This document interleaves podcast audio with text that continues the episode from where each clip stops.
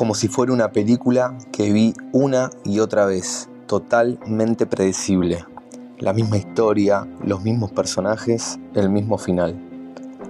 Yo ya conocía mi papel, ya lo sabía todo. Así me levantaba a la mañana, no comía, caminaba con la cabeza agacha, angustiado. Llegaba al aeropuerto con cara de velorio, con la mirada perdida.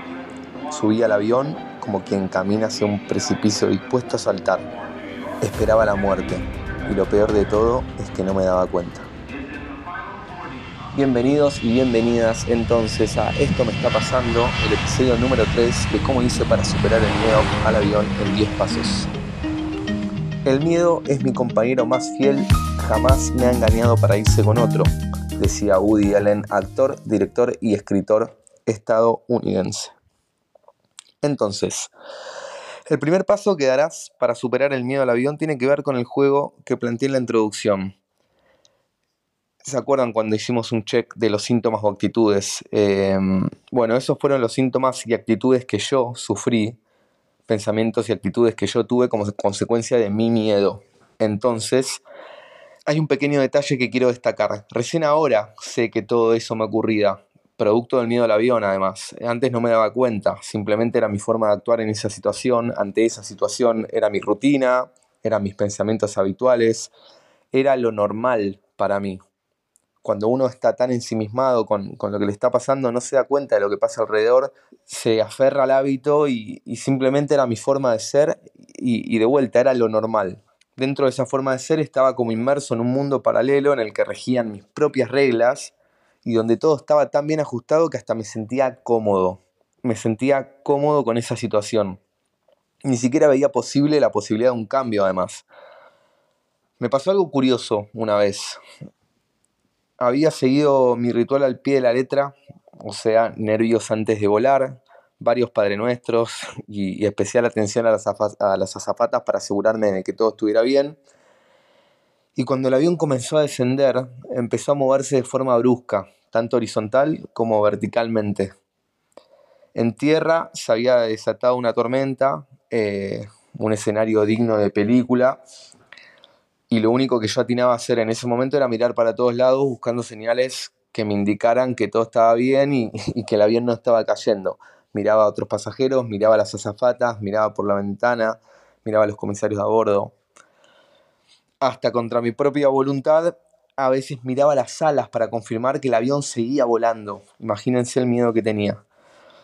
En una de las tantas veces que giré asustado para buscar complicidad en alguien, noté a una mujer joven sentada algunos asientos detrás mío. Estaba pálida y lloraba desconsolada. Miraba para todos lados y sostenía un rosario como quien se aferra a su vida en la situación más riesgosa de todas, y su pareja intentaba calmarla, pero ella reaccionaba de forma agresiva, incluso soltaba insultos que yo escuchaba desde mi lugar, así que eran fuertes. Alguien más intentó calmarla, pero ella tenía la mirada perdida, como si estuviera sola en su propio mundo, en su propio miedo. Y creo que ahí hizo un clic. No solo la entendí, sino que me vi reflejado, simplemente me vi. Me vi en esa situación, quizás en mi caso no era tan extrema, pero me vi, dije, pará, yo estoy igual. Entonces por primera vez pude darme cuenta de que yo también pasaba por situaciones similares en cada vuelo. Como digo, seguro hay quien reacciona mejor o peor, quien se preocupa más o menos. El miedo se sufre en diferentes niveles, pero la situación era la misma y no me había dado cuenta de la dimensión hasta que vi a esa chica. Automáticamente pensé, claro, así estoy yo y no me había dado cuenta. Ahí fue cuando algo empezó a cambiar. Por unos pocos segundos había podido escapar de ese mundo paralelo que había construido en base a mi miedo y me vi como observador, ¿no? Me vi a mí con miedo, con el miedo.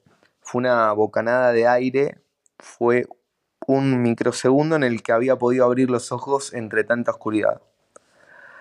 Muy probablemente, si estás escuchando este podcast, es porque ya sos consciente de tu miedo y algo querés hacer para cambiarlo, para superarlo.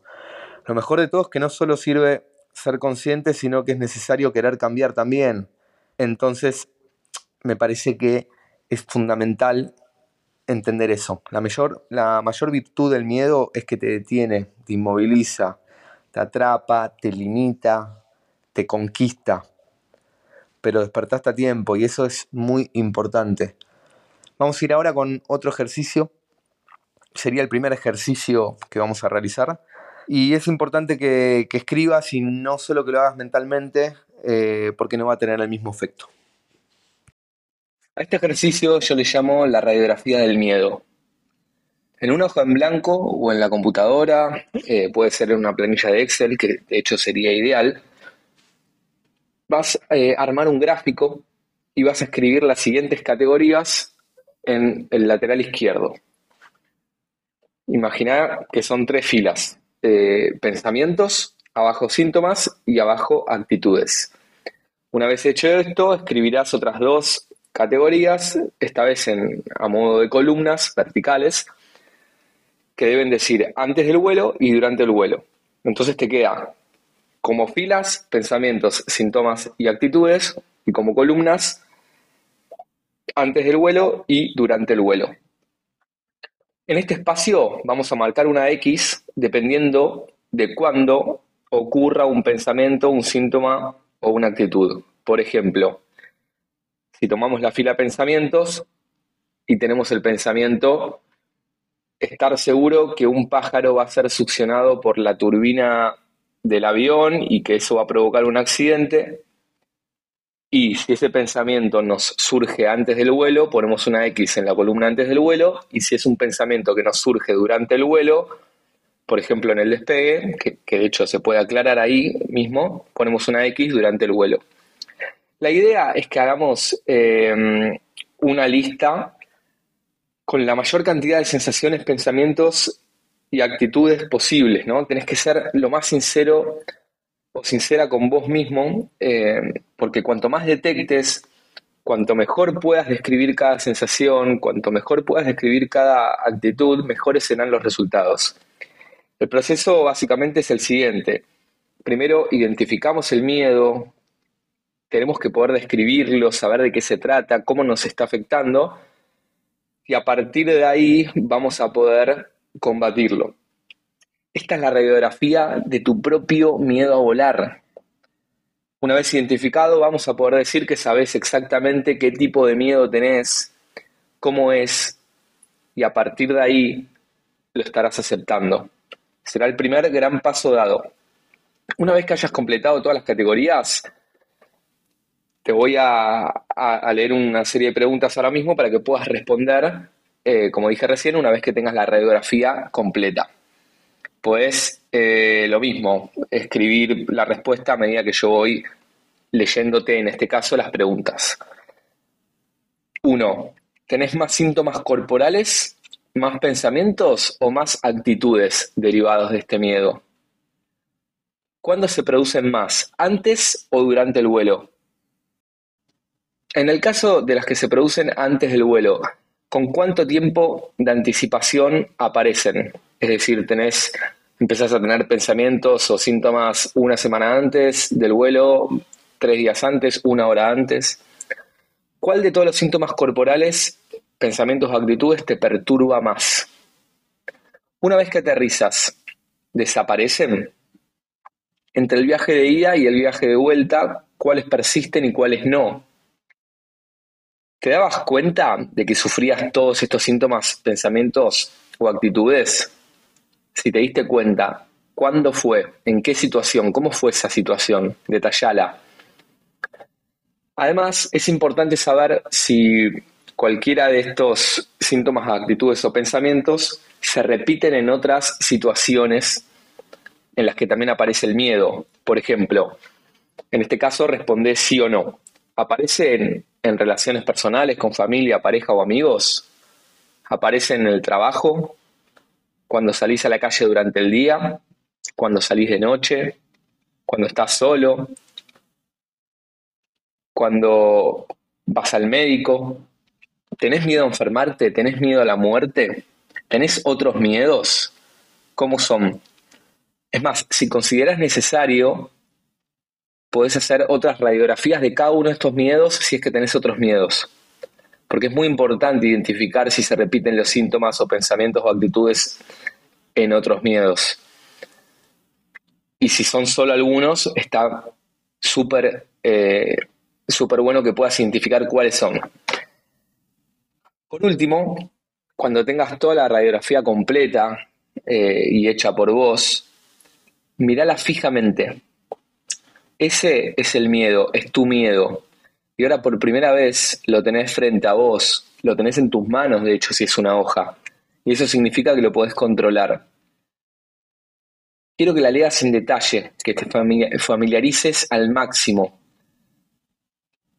Te reto un desafío. A partir de hoy, vas a leer durante toda esta semana, cada mañana, cuando te despiertes, esta radiografía. Tenés que conocer profundamente tu miedo. Cuanto más sepamos del enemigo, mejor. Y en este caso el miedo es el enemigo. Cuando sientas que ya sabes todo y que podrías recitar incluso esta, esta radiografía de memoria, ahí va a ser el momento de agregar una columna más em, después de antes del vuelo y durante el vuelo. Y esta columna debería decir por qué, en relación a la causa, a la causa para atribuirle a, cada miedo, a cada síntoma, a, cada actitud, a cada pensamiento. No importa si es una causa real, imaginaria, racional o irracional. Será lo que vos creas, eso es lo, lo más importante. Vamos a hacer un ejemplo para que quede claro. Imagínate que el pensamiento es estar seguro de que un pájaro va a ser succionado por la turbina del avión provocando que nos estrellemos y ocurre antes del vuelo. Marcamos con una X antes del vuelo.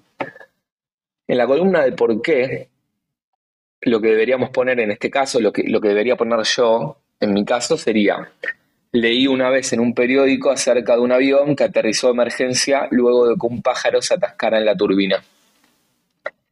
Varias veces es posible que no puedas encontrar una causa concreta, y no importa, en todo caso, describí el miedo o el síntoma o el pensamiento la actitud lo más posible y eso te va a llevar, aunque sea, a encontrar una causa derivada. Es como ir descifrando diferentes pistas hasta dar con el culpable y vas a ver que vas a llegar. Escribirlo, analizarlo, pensarlo, no solo te ayudará a descubrir cosas que ni pensabas que sabías, sino que te vas a liberar de un montón de pensamientos tóxicos, los vas a sacar de tu, de tu cabeza y los vas a plasmar en una hoja, en una computadora, y eso ya es una liberación de una carga emocional tremenda. Intenta analizarte incluso como si no fueras vos, como si estuvieras leyendo la radiografía del miedo de otra persona. Eso te va a ayudar. Hay una frase de un filósofo y ensayista francés llamado Alain que dice, el hombre que tiene miedo sin peligro inventa el peligro para justificar su miedo. El hombre que tiene miedo sin peligro inventa el peligro para justificar su miedo. Probablemente al principio te cueste mucho encontrar una causa a tus miedos y es normal, no te desesperes. Algunos miedos tienen una causa real tangible como puede ser un recuerdo o una mala experiencia anterior. Y otros miedos simplemente pueden ser producto de situaciones imaginarias que ni siquiera ocurrieron. Tenemos miedo cuando de una u otra manera nos sentimos amenazados y nos vemos inmersos en un peligro irreversible. Ahí es cuando entramos en el modo apagado o automático que mencioné en la introducción. Quedamos paralizados, simplemente colapsamos, cuando médicamente, cuando científicamente se explica el miedo, se dice que al percibir una situación que consideramos amenazante, nuestro organismo comienza una serie de procesos fisiológicos que nos preparan para escapar de esa situación. Y a veces el peligro realmente no existe más que en nuestra mente. Un ejemplo es aquel que, eh, el aquel que teme al avión por sentirse encerrado o atrapado, que siente claustrofobia. En realidad, eh, la persona está encerrada y atrapada, pero solo en su mente otra persona le podría decir que está en un avión volando en los cielos, yendo a otra parte del mundo a disfrutar de sus vacaciones, es decir, a la libertad total. Mucha gente se siente liberado cuando se va en avión. Y hay otras personas que se sienten completamente encerradas. ¿Por qué? Porque es una cuestión personal de cada uno que, que vive en su propia mente. Existe otra frase conocida, trillada, pero tan real como vos mismo, que es la libertad también está en la mente. No importa dónde estés ni en qué condición. Si tu mente está en paz, la tormenta no te tiene que afectar. Y le llamamos la tormenta en este caso al, miedo al avión, a volar en avión, pero puede ser cualquier otro tipo de miedo o, o de situación que esté ocurriendo en tu vida.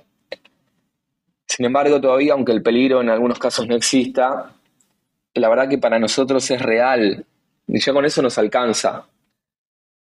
Comenzamos a sentirnos mal, no nos importa si nos dicen que el avión es el medio de transporte más seguro del mundo. Nosotros estamos convencidos de que vamos a morir estrellados y ya está, no nos importa nada más.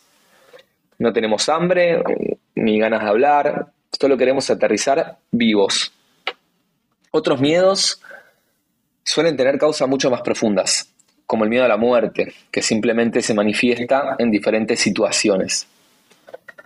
Personalmente lo padecí y tardé mucho, mucho tiempo en darme cuenta que tal vez yo no tenía miedo únicamente a viajar en avión o incluso en alguna época de mi vida a salir de noche porque tenía miedo a la inseguridad, por ejemplo. En el país donde vivo es, hay mucha inseguridad.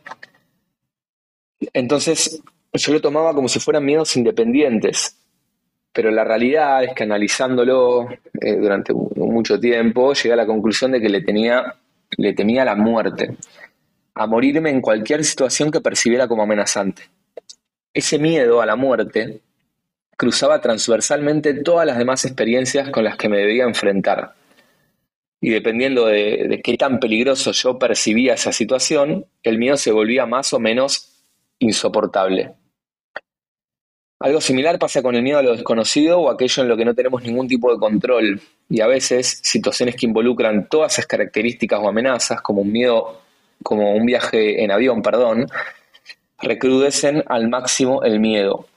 Porque a volar en eh, un viaje en avión, en mi caso, por ejemplo, representaba una situación en la que no tengo control, en la que yo percibo como amenazante, en la que encima me trae malos recuerdos, en la que me siento em, que, voy a morir. Entonces, todo eso converge en un, en un miedo insoportable. Usa tu radiografía para llegar a este tipo de conclusiones, o por lo menos para empezar a llegar a este tipo de conclusiones. Intenta encontrar factores comunes entre tus miedos, no solo al avión. Analizar las situaciones en que ocurren y qué pasa por tu cabeza en ese momento en el que te estás sintiendo amenazado. ¿Te viene algún recuerdo, una mala experiencia? ¿Cómo es esa situación que imaginás? Si, por ejemplo, tenés miedo al pájaro que se queda atascado en la, en la turbina, ¿cómo es esa situación? ¿Podés describirla? ¿Podrías escribirla? ¿Es similar a alguna, a alguna noticia que hayas visto, alguna película? ¿O simplemente es producto de tu imaginación? Qué pasa por tu cuerpo en ese momento. Tenés que hacerte estas preguntas todo el tiempo, día a día. Y aquí, esa es la piedra fundamental para construir este camino de superación del miedo a volar en avión. Intenta darte cuenta cuando estás sintiendo el miedo. Sé capaz de decir, me está pasando otra vez cuando estés, por ejemplo, viajando en avión y empieces a, tener miedo, a, a, tener esos pensamientos, esos síntomas, trata de identificar ese momento en el que empieza, en el que se desencadena ese proceso y decirte a vos mismo, me está pasando otra vez. Como si fueras una persona que está observándote desde afuera. Y aprovecha esos segundos para detectar qué fue lo que disparó ese miedo. Una vez más, fue una imagen, un recuerdo, tu imaginación, qué estás sintiendo en ese momento. Es necesario que aprendas a desapegarte de tu propia mente y quedémonos con este concepto. En este episodio llévate ese, ese concepto. Es necesario que aprendas a desapegarte de tu propia mente. Se puede, solo requiere práctica. Volvete un espectador para comenzar a descifrar cómo está actuando el miedo en tu cabeza y de qué manera. Y recordá, volar es seguro y seguro vas a poder volar.